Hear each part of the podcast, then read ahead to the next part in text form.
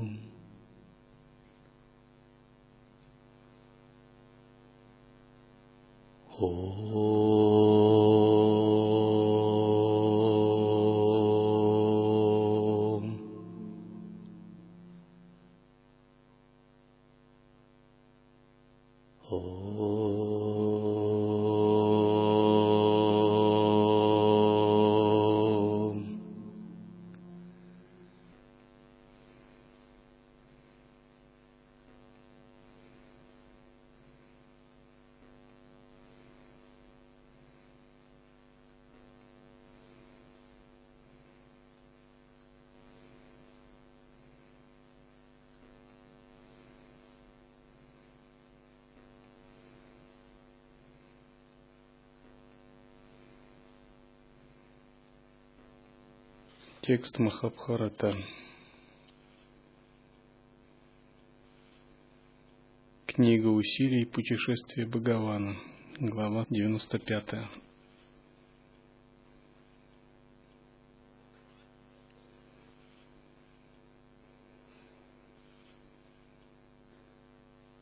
Здесь говорится о царе, великом царе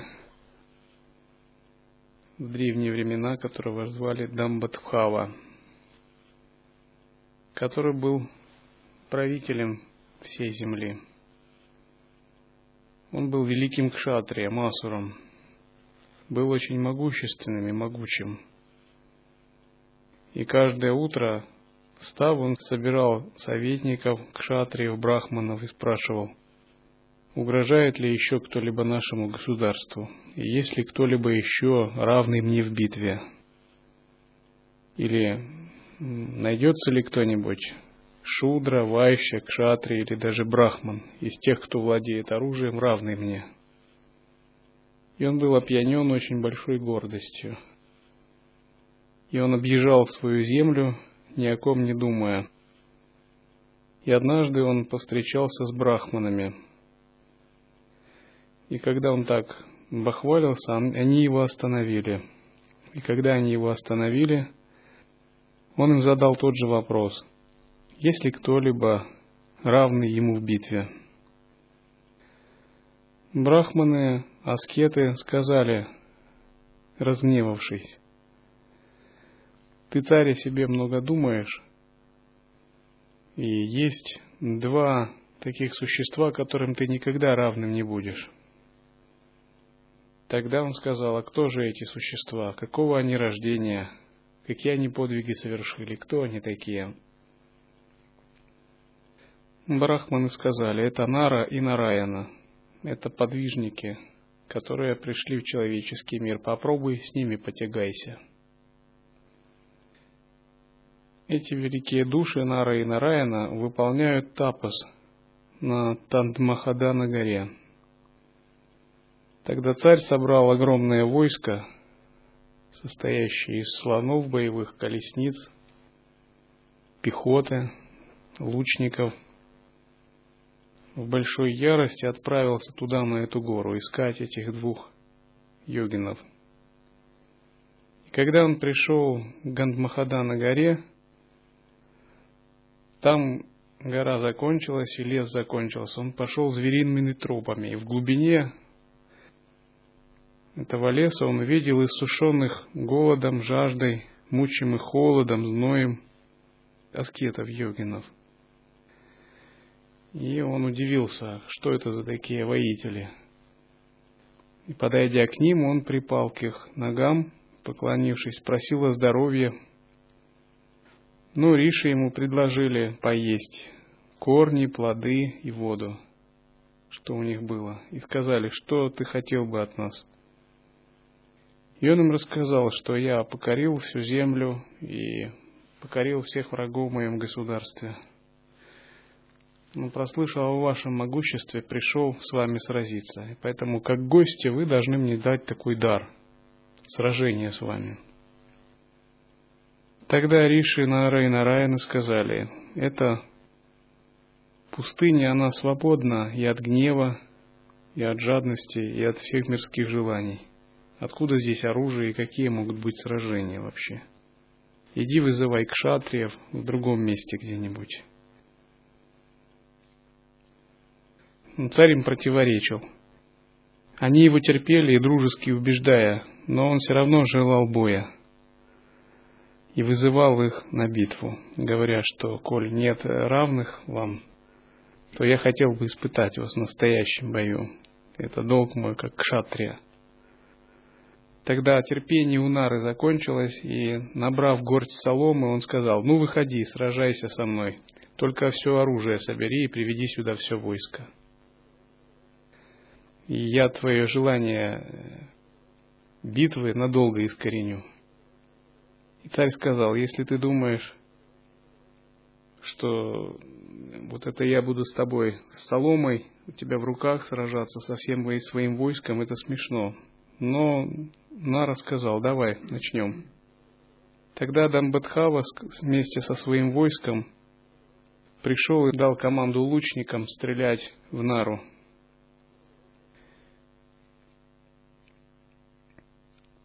Но все ужасные стрелы отшельник отразил – и тогда он начал метать соломенные стрелы в его воинов. И эти соломенные стрелы попадали какой-то магической силой всем в уши, в глаза, в нос. И все небо оказалось закрыто за соломенными стрелами.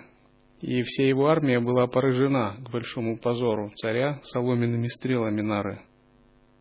Тогда царь сдался на милость победителей и сказал, прошу пощады, В это время появился ситх Нарада и сказал, «Впредь так не делай, будь благочестивым и добродетельным. Обуянный гордыней не порицай кого-либо. Владей собой и будь терпеливым, приветливым и кротким. И отпущенный не поступай так снова, не оскорбляй Риши».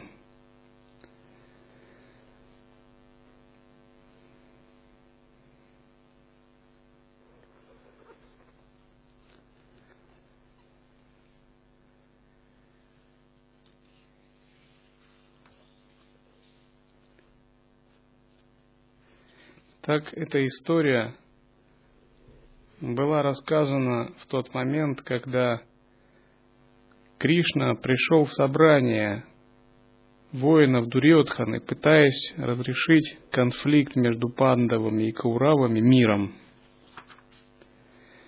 И он пытался сказать, что лучше бы вам по закону все сделать, отдать царство пандавам, так как они выполнили все условия. И нет смысла в этой будущей кровопролитной битве.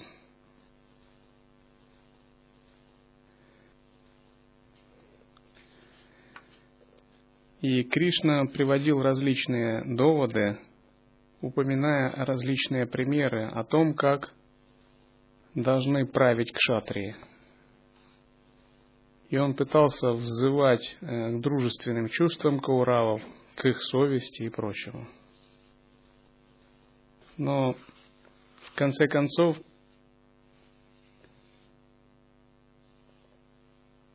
Кауравы отказались мирным путем разрешить конфликт. Они отказались, и затем они затеяли такой сговор. Они решили, мы возьмем в плен Кришну, и видя то, что Кришна в плену, пандавы упадут духом, и нам легко будет их разбить. И составили они такой заговор. Но когда они составили заговор, один из брахманов его предупредил. Этот брахман его звали Сатьяки. И о заговоре он сообщил Кришне – Он сказал, здесь глупцы затевают невыполнимое никаким способом дело. И это шайка злодеев, которая попала под власть жадности и гнева, которые хотят тебя погубить. но эти глупцы, они словно дети, хотят нести зажженный огонь в подоле.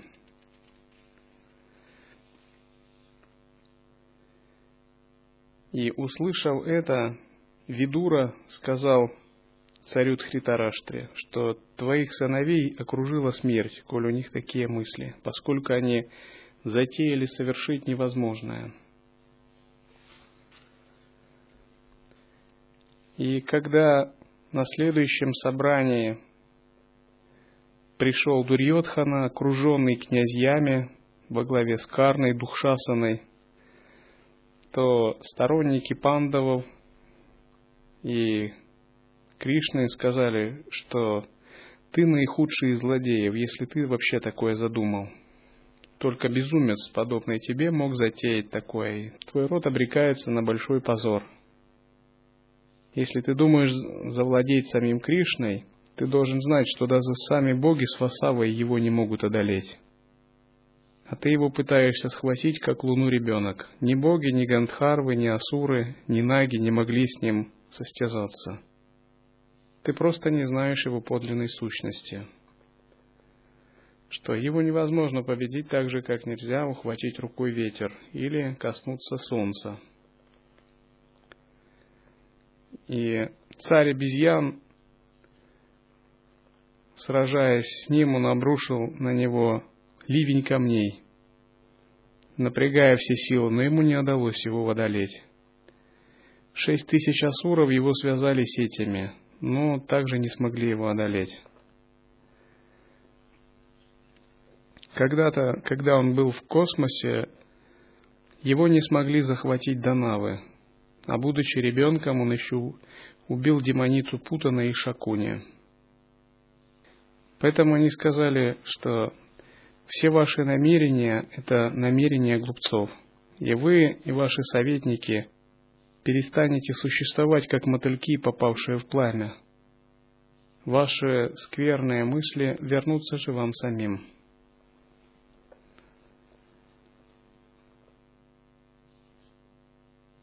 И затем Кришна сказал Дурьотхане, «Ты в заблуждении полагаешь, будто я один, и по своему недомыслию тугоумный, ты захватить меня хочешь. Но на самом деле вместе со мной пандавы, вместе с народом Антха и Вришни, боги, Адити, Риши и Рудры.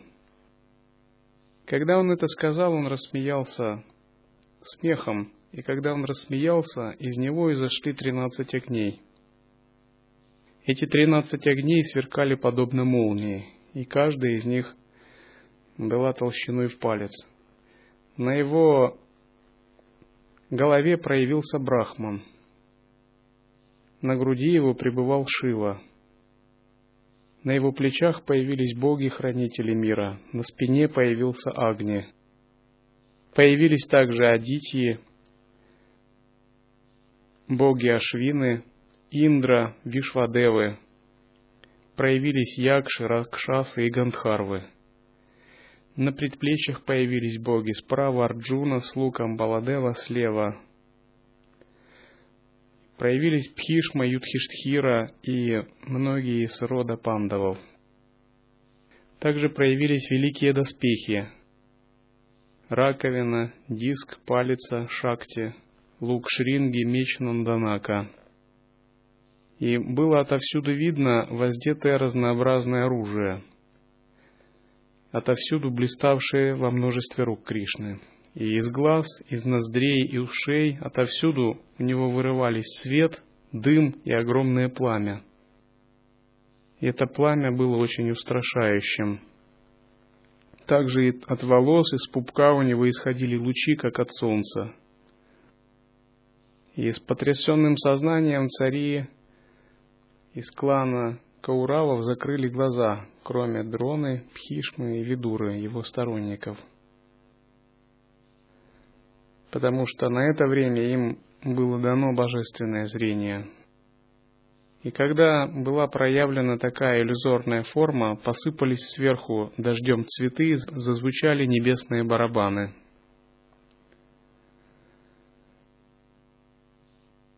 И его не видел только Тритараштра. И в это время Тритарашта сказал, «О, Тасаоки, позволь мне оказать милость.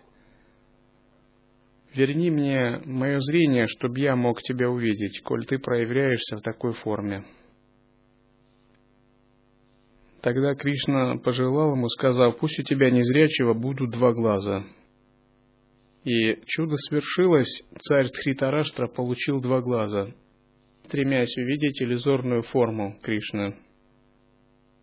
И когда он получил зрение, то все риши также были очень поражены и прославили его. И произошло много различных других знаков. Затем он скрыл свой образ и, отпущенный Ришами, ушел.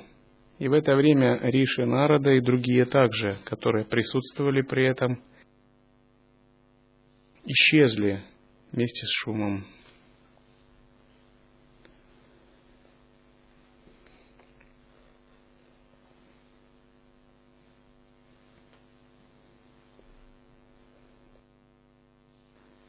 Кришна проявил свою магическую форму, продемонстрировав ситхи йоги иллюзорного тела. Эта магическая форма включала в себя различные проявления божественных существ. За счет чего такая магическая форма может проявляться?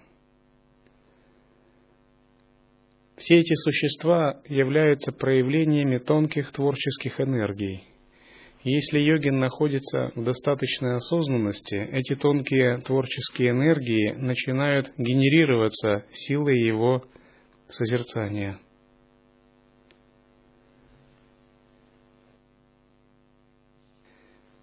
Для того, чтобы такая генерация произошла, нужен не просто обычная практика, а нужен тапос. Тапос означает особо усердное выполнение практик созерцания, особенно глубокое. И вот есть история о Вишваметре. Вишваметра, когда был погружен в свой тапос, однажды его Дхармараджа решил испытать. И он принял облик Васиштхи, Риши Васиштхи, просящего подаяния. И Вишвамитра был очень сосредоточен, он был очень внимателен, когда готовил еду. И когда пришел Дхармараджа в облике Васиштхи, поскольку Вишвамитра его не ожидал и не рассчитывал никого видеть, он его даже не заметил. И Васиштха, видя, как он готовит еду, сказал ему так, «Когда приготовишь, оставь мне» и ушел дальше, видя, что он очень сосредоточен, и даже нет смысла с ним разговаривать. Но Вишвамитра, он даже не понял, о чем речь, и не понял, кто это говорил. Он просто взял, приготовил еду и затем начал тапос, а горшок с едой поставил себе на голову. И когда он начал тапос, он выполнял, стоя на одной ноге, и находясь в созерцании, начитывал мантры. И затем он вошел в самадхи, и эта самадхи длилась несколько лет. И через несколько лет Дхармараджа, решив проверить, насколько его указание было выполнено, он решил вспомнить о том, что ему Вишваметра должен угощение еды. И когда он пришел, он увидел, что Вишвамитра продолжает стоять, и у него на голове по-прежнему есть кувшин с едой. Это еда горячая. И он остался очень доволен, что через несколько лет его намерение все равно было выполнено. Тогда он благословил Вишвамитру. Таким образом, Вишвамитра стал признан как великий Брахмариша.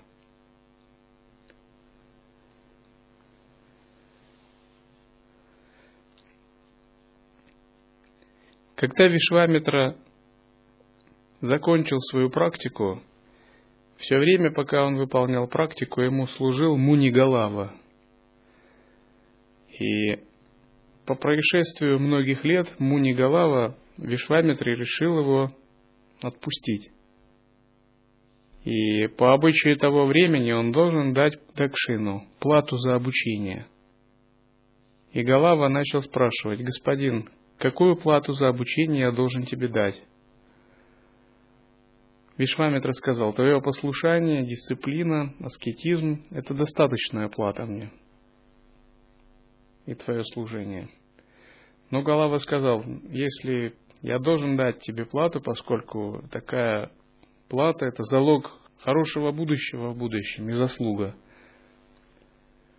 И он наставил, так какую я тебе плату должен дать? Вишвамитра сказал, все, иди, иди, не надо никакой платы. Но он, будучи упертым, все равно наставил, так какую же оплату тебе должен дать? Я не могу уйти без платы. Тогда Вишвамитр рассердился, сказал, хорошо, дай мне восемь сотен коней, полностью белых, как луна, с одним черным ухом. И ушел. После этого Галава пришел в огромное смятение. Он подумал, что мне в жизни никогда не выполнить и не сделать такое подношение. И он очень огорчился.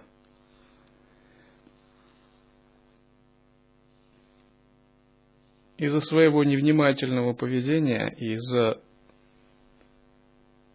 своего эгоизма он сам напросился на такое задание – Галава тогда начал молиться Вишну. И он очень сетовал на свою судьбу, говоря, что вот он был столько практикующим, но мало того, что он еще не достиг освобождения, в мирской жизни он несостоятелен, так он еще оказался связан клятвой, совершенно невыполнимой. И он почувствовал, что вся его практика пошла крахом из-за такого задания. И когда он так молился, его молитву услышал Гаруда. И Гаруда был прислан Вишну. И он сказал, твои молитвы услышаны моим повелителем. Поэтому, если хочешь, я могу тебя отнести в чистые страны, и мы можем по поискать, чтобы ты выполнил свое задание. И он начал перечислять чистые страны, в которых он побывал и которые он знал.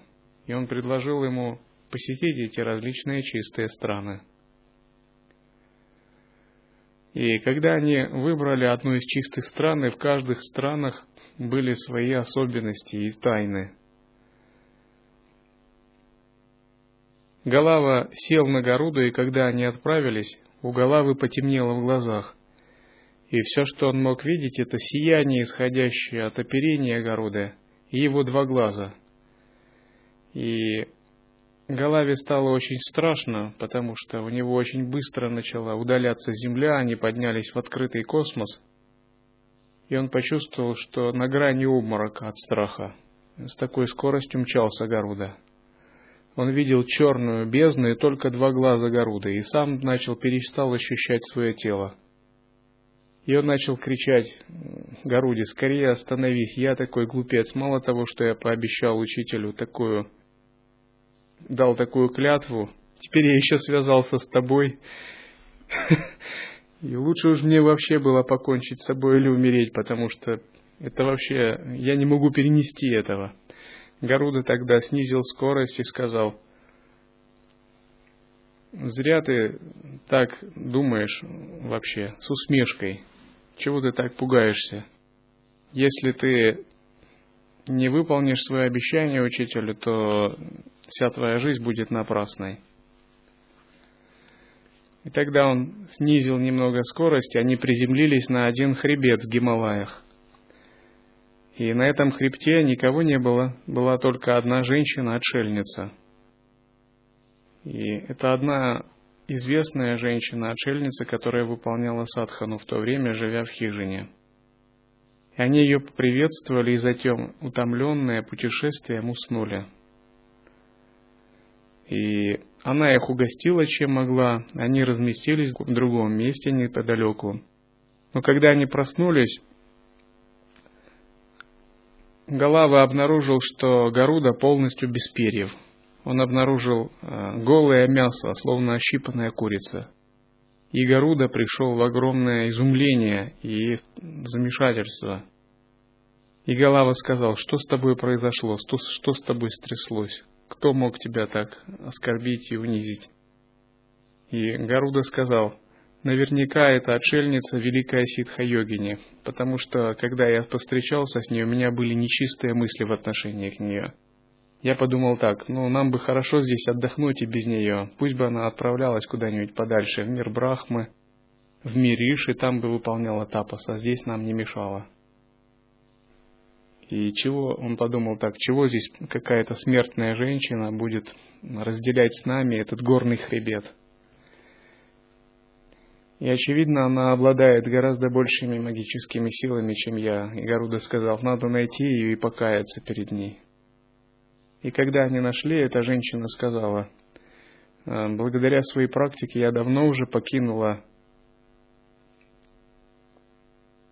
обитель смертных, и я реализовала различные силы, и во мне нет изъянов, чтобы ты, Гаруда, мог в отношении меня проявлять такие нечистые мысли, поэтому я наказала тебя.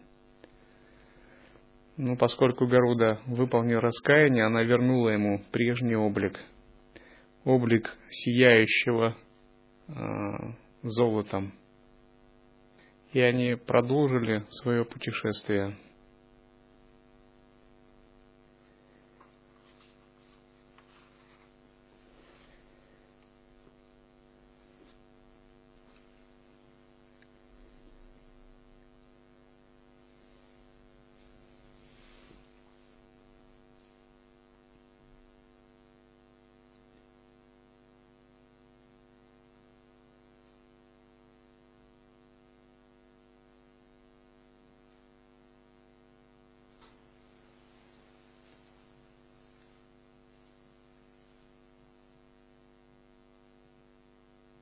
ओ